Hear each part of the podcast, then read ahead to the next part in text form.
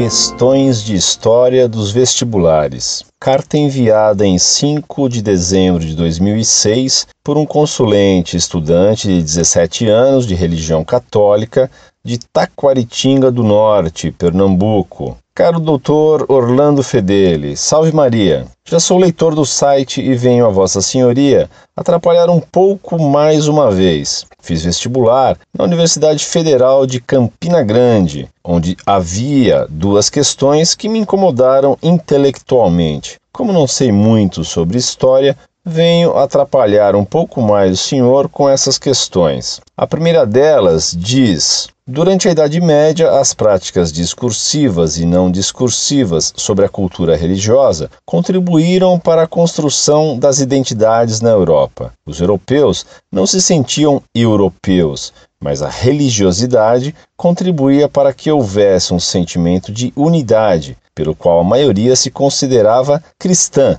Assim, existia o mundo cristão e o não cristão.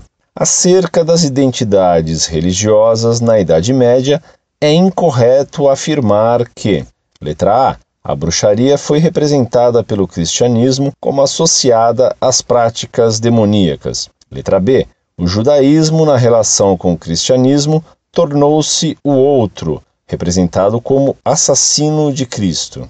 Letra C, o catolicismo afirmava que Deus havia reservado as identidades de sacerdotes, guerreiros e trabalhadores conforme a servidão de Deus à guerra e ao trabalho. Letra D. A seita valdense, por se identificar como pobre e utilizar a Bíblia como a única regra de conduta, foi representada pelo catolicismo como herética. Letra E. O islamismo foi considerado pelo catolicismo como uma seita pagã por não aceitar a ideia de paraíso, inferno e juízo final. A segunda questão diz no enunciado: No século XII, com instituição do sacramento do matrimônio, Segundo o modelo do Evangelho, monogâmico e indissolúvel, instalou-se um discurso eclesiástico normativo de controle das pulsões do corpo na sociedade dos laicos. Acerca do discurso cristão sobre a sexualidade neste período, é incorreto afirmar que o corpo, letra A, podia sobre penitência que iam desde a autoflagelação ao jejum, a proibição de tomar banhos, as práticas das romarias. Letra B. Era concebido com a prisão da alma e podia interferir na salvação humana. Letra C.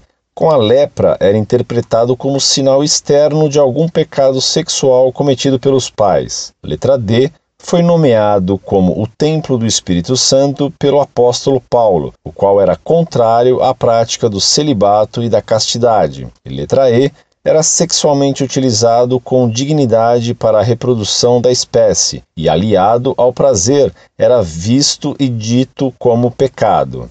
Sobre as afirmações que me incomodam nessas questões são elas: quem foi a seita valdense? Com que conceitos os católicos naquela época consideraram o islamismo como uma seita pagã? Realmente a alternativa E da primeira questão não está correta? Em relação à segunda questão, realmente havia a proibição de tomar banhos? Realmente a lepra era considerada um sinal de pecado dos pais?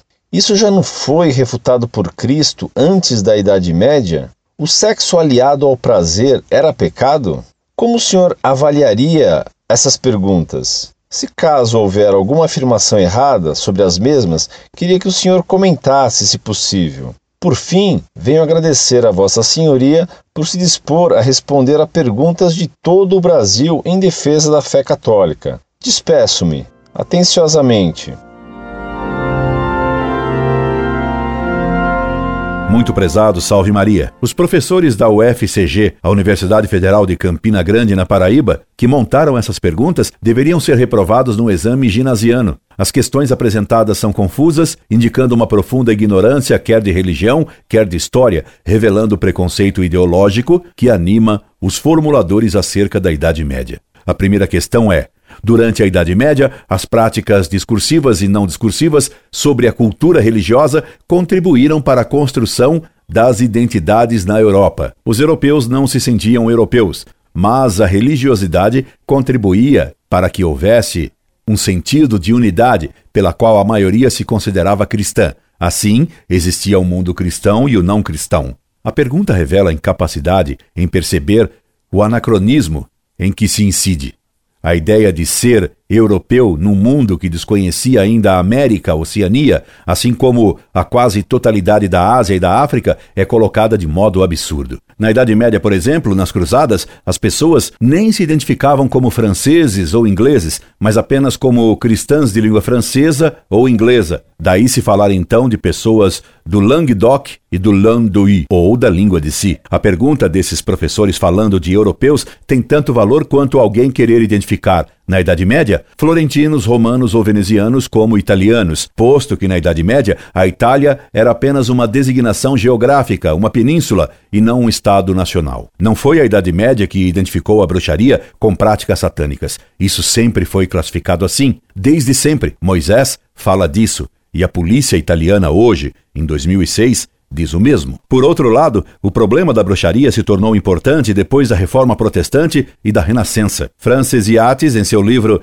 Giordano Bruno e a tradição hermética mostra que a Idade Moderna foi construída por gnose mais bruxaria. Os professores que prepararam tais questões para os vestibulares de história andam precisando estudar um pouco mais a história. Os judeus na Idade Média foram protegidos pelos papas como testemunhos da veracidade do que a Igreja ensina. E sobre a morte de Cristo, a Igreja só repetiu o que está na Sagrada Escritura, onde Santo Estevão, ao ser morto, disse aos judeus: Vós matastes o justo Atos dos Apóstolos. A não ser que os professores da UFCG tenham descoberto que Santo Estevão mentiu. Aliás, minha avó costumava dizer que poderia haver gente tão negadora das evidências que seriam capazes de afirmar que Jesus Cristo morreu de frio. Deus dá uma vocação a cada homem para servir a Deus e aos homens. A mim, deu-me a vocação de servir leitores da internet e de dar aulas, servindo aos alunos. Outros há que tenham vocação para fazer perguntas em exames, só que as perguntas devem ter propósito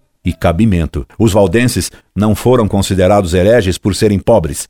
São Francisco defendeu e viveu a pobreza e foi canonizado.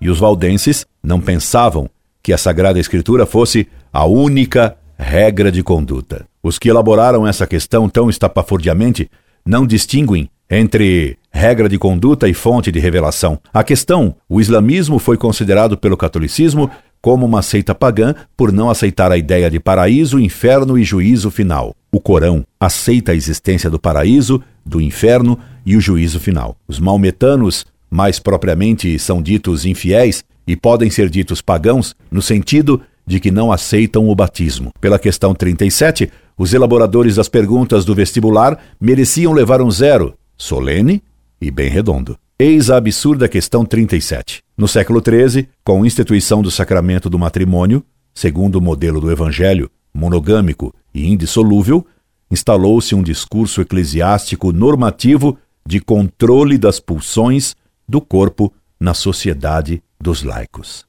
Quem instituiu o sacramento do matrimônio foi Cristo nas bodas de Caná. Quem instituiu o casamento foi Deus criando Adão e Eva e ordenando-lhes que se multiplicassem. Penitência, consiste em renunciar a qualquer coisa boa em honra a Deus e como castigo por uma culpa pessoal. Na Idade Antiga e Média eram proibidos banhos públicos pela falta contra o pudor que neles havia, e não tomar banho particularmente. Quem condenava o corpo como prisão do espírito eram os hereges cátaros e não os católicos. A Igreja sempre condenou esse erro absurdo. É preciso ser de uma universidade do século XXI para afirmar tal absurdo.